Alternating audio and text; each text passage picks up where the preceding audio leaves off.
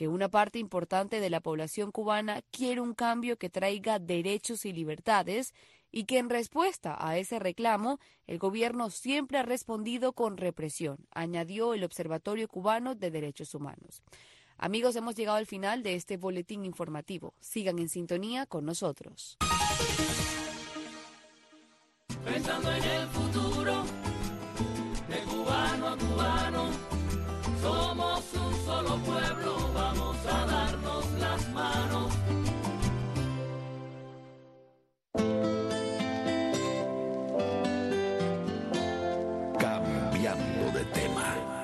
Que lleva su sonido al paso de mucha gente que apuesta por una radio con contenido y modos abiertos a todo lo cotidiano que tiene esta vida. Cambiando de tema. Donde conviven la palabra y la música, el consenso y la discrepancia. Cambiando de tema. Muy buenos días, ya estamos en Cambiando de tema, un programa diferente donde aprendemos muchísimo, sobre todo de historia, de la presencia hispana aquí en los Estados Unidos, lo que está y no está en los libros de texto. Y nos enseña, como siempre, nuestro amigo, periodista, investigador y profesor Fran de Barona. Fran, gracias como siempre. Bueno, gracias una vez más por tenerme en tu programa, que tienes mucha audiencia en Cuba y en los Estados Unidos también. Y vamos a hablar precisamente de personajes históricos que están vinculados, uno de ellos directamente con la isla de Cuba, con Camagüey además, ¿no? Camagüey, Trinidad y La Habana, correcto. Y es bueno recordar a este gran padre Valencia, que así se llamaba. Hay una bella estatua del padre Valencia hoy en día en Camagüey, en el patio de un asilo en la ciudad de Camagüey que lleva su nombre, el asilo Padre Valencia. Este franciscano se llamó José de la Cruz Espí, pero siempre le llamaron el Padre Valencia porque nació en esa ciudad de España el 13 de enero de 1763 y murió en su humilde celda del Hospital de San Lázaro en Santa María del Puerto Príncipe, que hoy se llama Camagüey, el 2 de mayo de 1838 a la edad de 75 años. Y por su excelente y dedicada labor, la santidad de su vida, apostolado de caridad y por sus méritos y virtudes como religioso, misionero, predicador, enfermero, constructor, educador y asesor espiritual y por los milagros que realizó, se ha iniciado el proceso de beatificación del venerable Padre Valencia en el Vaticano un amigo mío que ya murió, que asistió a los maristas de Camagüey conmigo, Salvador Larrúa, un gran historiador, publicó una biografía de este gran misionero que trabajó arduamente y heroicamente convirtiendo a indios y esclavos negros al cristianismo y ayudando a leprosos, enfermos y pobres en las Américas. El libro de mi amigo Salvador Larrúa se titula Fray José de la Cruz Espí, el Padre Valencia, su obra y vida y un testimonio de heroísmo. El libro lo publicó en el 2004. Wow. Bueno, José de la Cruz Espí estudió en los Escolapios de Valencia y tomó el hábito de la orden franciscana a los 14 años en 1777. Una década más tarde, Fray José de la Cruz Espí fue enviado al Virreinato de Nueva España, que hoy por supuesto es México, y estudió, como muchos otros franciscanos, en el Colegio Apostólico de San Fernando en México. Y se ordenó sacerdote en 1787 y fue destinado a una región de Minas. Fíjate que 1787 es cuando se firma la Constitución de Estados Unidos, ¿no? Sí, sí, para sí. tener idea de- del tiempo que él vivió. Claro, de la época. En ese mismo año, él se ordenó de sacerdote y lo destinado a una reunión que había minas, las minas eran horribles, el trabajo de los sitios era espantoso, y le dolió mucho ver la miseria y los sufrimientos de estos indígenas en las minas. Entonces, él, él, viendo la situación desastrosa de estos indígenas, le consiguió mantas para que se abrigaran y otros utensilios, aparte de predicar, por supuesto, la doctrina cristiana. Después, el padre Valencia lo mandaron a las misiones franciscanas en California y las primeras nueve fueron fundadas por Fray Junípero Serra, que ha sido declarado santo de la Iglesia Católica por su gran labor apostólica y porque ha hecho dos milagros. Cuando tú haces un milagro eres beato, cuando haces dos eres santo. Y este fue el Fray Junípero Serra, el que fundó la primera misión en California, que fue la de San Diego en 1769. Entonces, después de esta misión primera que fundaron en San Diego, durante los otros 54 años se construyeron 20 misiones adicionales, o sea, un total de 21. La última se fundó en 1823 en Sonoma y esa última misión fundada cuando México gobernaba California le llamaron San Francisco Solano. Todas estas misiones quedaron destruidas, pero California fue un estado muy listo y las reconstruyó las 21 en su estado original. Y funciona hoy en día como iglesia católica, porque todas las misiones tenían iglesia. Claro. Y hoy en día esas 21 misiones dan misa todo el tiempo. Mm, interesante.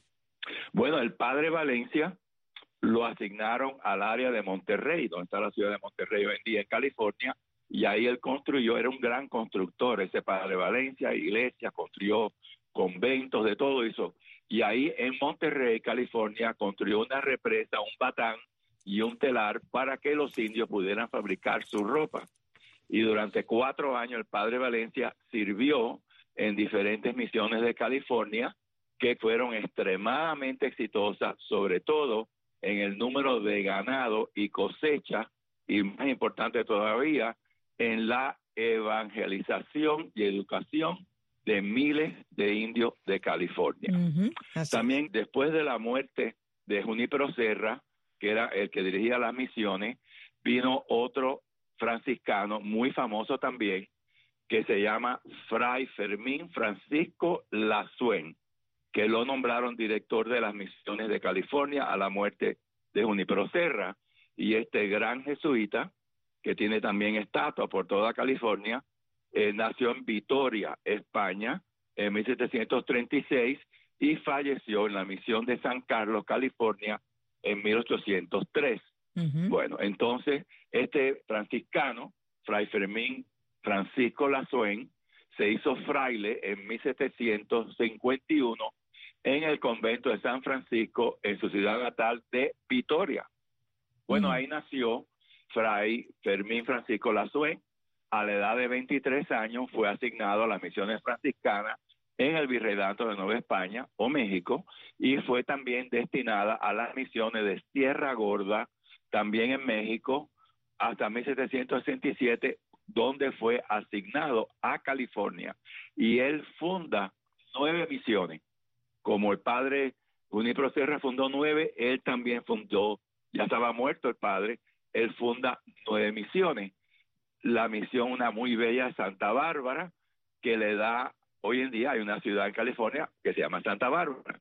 La misión de Purísima Concepción, la misión de Santa Cruz, que también dio lugar a que hay una ciudad en California que lleva ese nombre, Santa Cruz.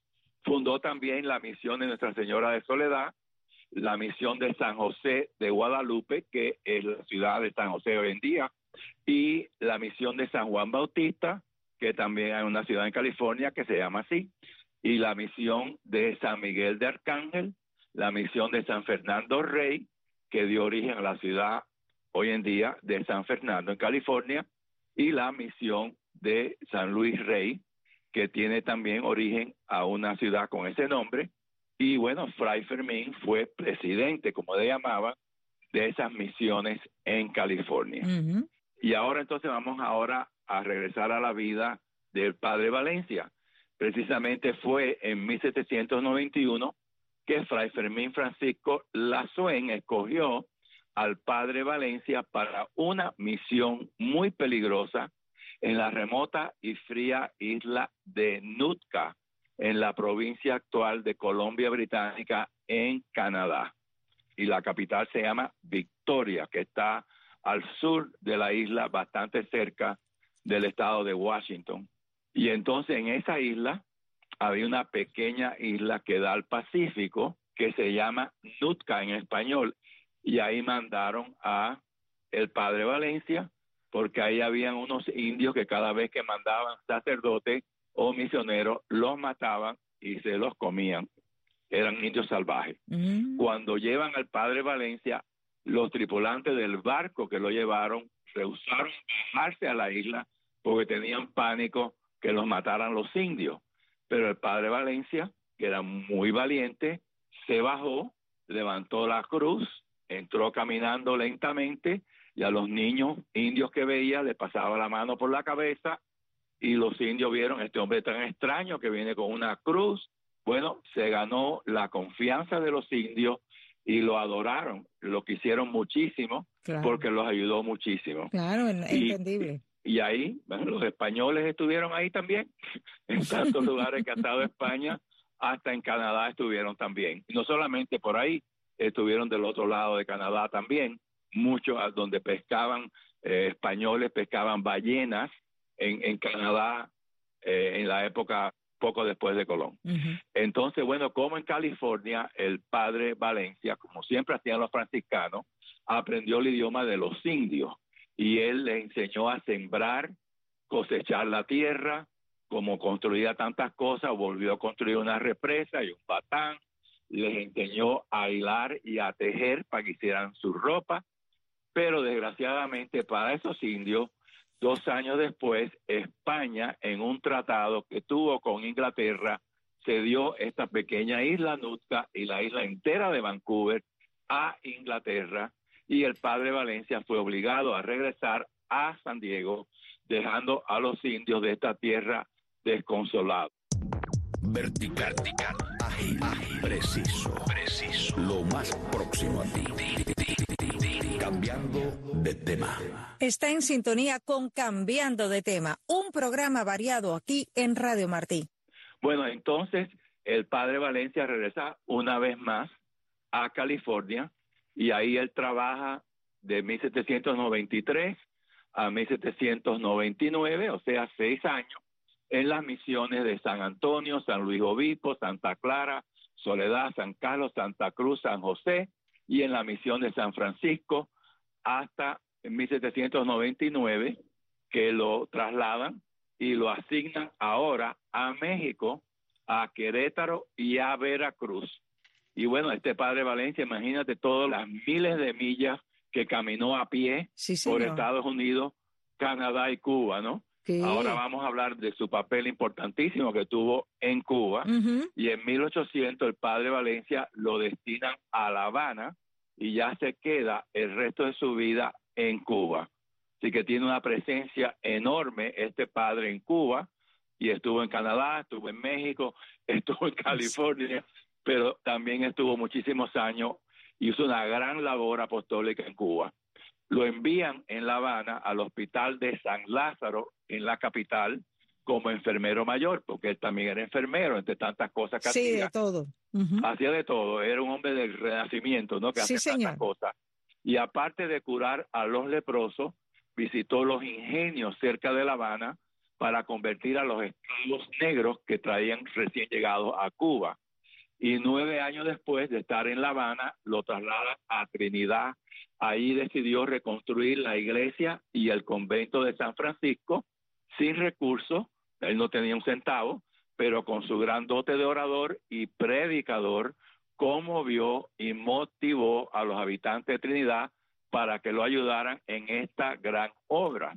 Hasta las niñas ricas de Trinidad cargaron ladrillos y todo el pueblo dio limosna para la construcción de la iglesia del convento de San Francisco que todavía existe en Trinidad. Qué bueno, porque además en Trinidad había en aquella etapa muchísimo dinero. Tengamos en cuenta la gran cantidad de ingenios azucareros que había.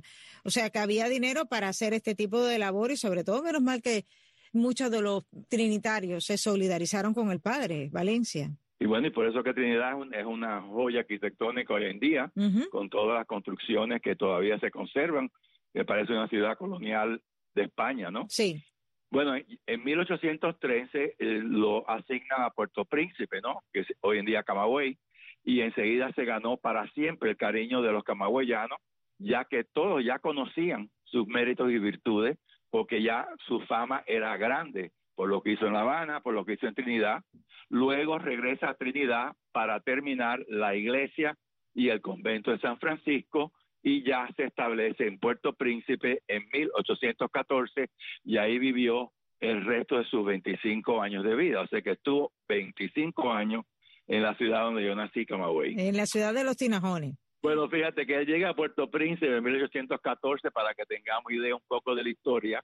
Entonces, este hijo de San Francisco, como le llaman a los franciscanos, fue una de las personas más respetadas y queridas de su época en California y se recuerda todavía hoy en día en Camagüey porque obviamente hay un asilo que lleva su nombre, y sus numerosas obras siguen en pie hoy en día. Todo lo que él hizo Camagüey sigue todavía ahí.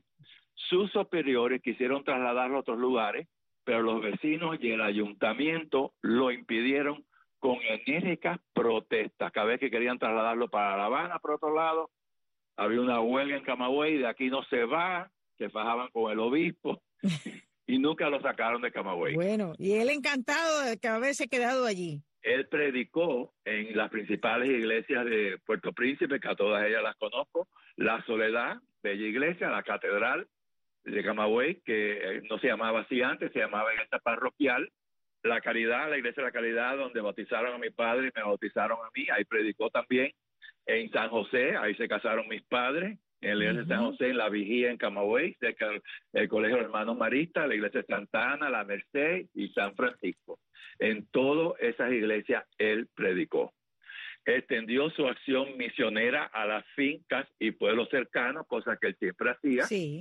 Y cuando él llega a Camagüey, los leprosos no tenían hogar, estaban por las calles y la gente huyéndole porque tenía miedo que se iban a contagiar de la lepra y entonces él se da cuenta que había que hacer algo por estos leprosos que tanto ayudó en La Habana, sí, el tiempo que estuvo allá, y construye una pequeña ermita, la expande, y como te digo, todo el mundo le huía a los leprosos, y este padre Valencia quiso ayudarlos tanto, y todos los días el padre Valencia iba con sus habitas recogiendo limosna por toda la ciudad. Fíjate que interesante, él no tocaba el dinero pensaba que tocar las monedas que le echaban ahí era malo. Abría las habitas y la gente echaba el dinero ahí. no quería tocar el dinero con su mano. Qué curioso, qué curioso. ¿Verdad? Sí, sí, sí. Y con ese enorme esfuerzo recogió dinero y construyó el hospital de San Lázaro con una iglesia en 1819.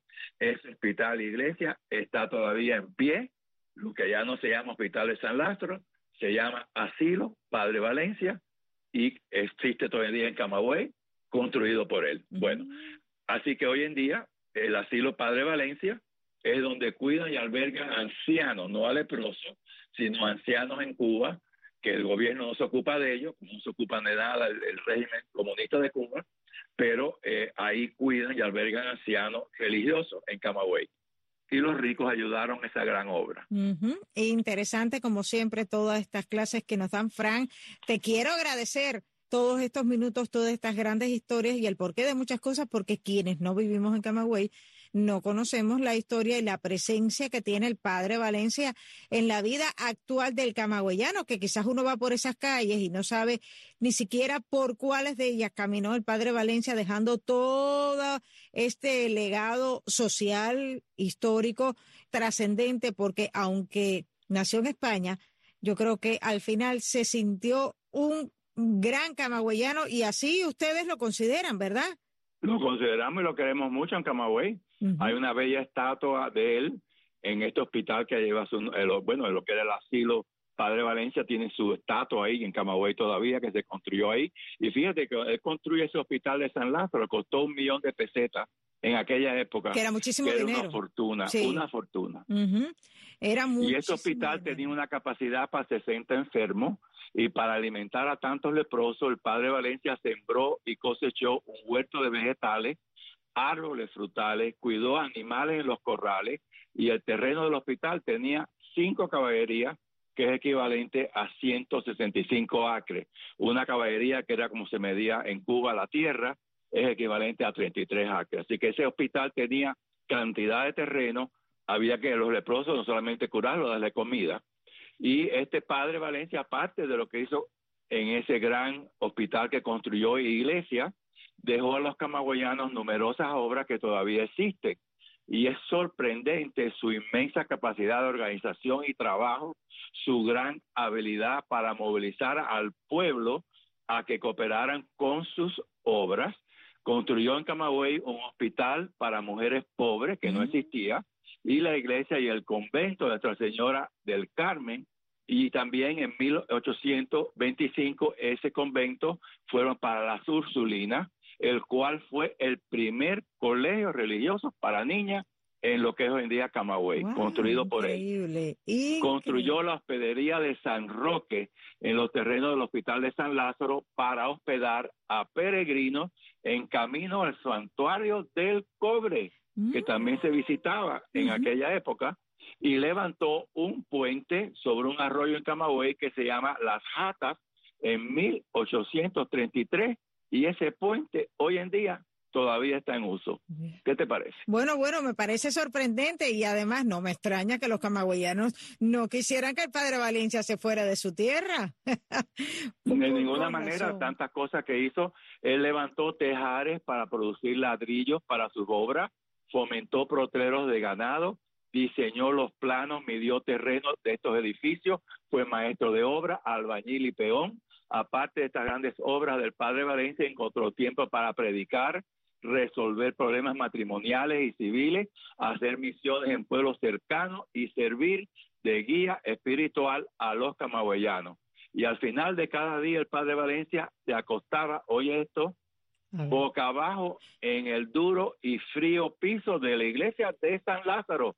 Dormía en el piso. Un hombre trascendente, definitivamente. Y con los brazos abiertos en forma de una cruz y oraba durante muchas horas. Y después se acostaba en una dura tarima de madera y usaba un ladrillo como almohada. Y compartía su pequeña celda con una araña y dormía apenas tres horas. Wow. Su muerte en 1938 fue muy sentida en Puerto Príncipe. El pueblo acudió al hospital de San Lázaro al grito de ha muerto el santo. Se llevaron ramas y hojas de los árboles y objetos personales como reliquia. Las campanas de todas las iglesias de la ciudad doblaron una vez cada hora por dos días. Mm. Se tomó la impresión del padre Valencia en yeso de su cara y varios artistas lo pintaron en cuadros de óleo. Se construyó una estatua del padre Valencia, que como te acabo de decir, se encuentra en los jardines del Hospital de San Lázaro y el nombre de la calle de la calle fue cambiada a Padre Valencia. Varios años después de su muerte, vino una recesión económica en Puerto Príncipe y las donaciones para mantener los leprosos disminuyeron, los enfermos empezaron a pasar hambre y un día se apareció un aura blanca que es extremadamente rara, porque sabemos todos que las auras son negras, y se posó en los jardines del hospital y se dejó coger. El ave fue exhibida por toda Cuba y se cobró la entrada. Con el dinero que se pudo recaudar, los leprosos pudieron comer y ser atendidos. Un milagro. Un milagro. Muchos camagüeyanos pensaron que Laura Blanca era el padre Valencia que había regresado a socorrer a los leprosos. Y la famosa poetisa cubana Gertrudis Gómez de Avellaneda escribió un cuento sobre esta leyenda del ave blanca. Mm, interesante. Fran, como siempre, quiero agradecerte muchísimo estos minutos y contaremos contigo la próxima semana. ¿Cómo no? Claro que sí. Frank de Varona, como siempre, con nosotros aquí en Cambiando de Tema y nos despedimos Tony Simón, Jaime Miral y Ariane González.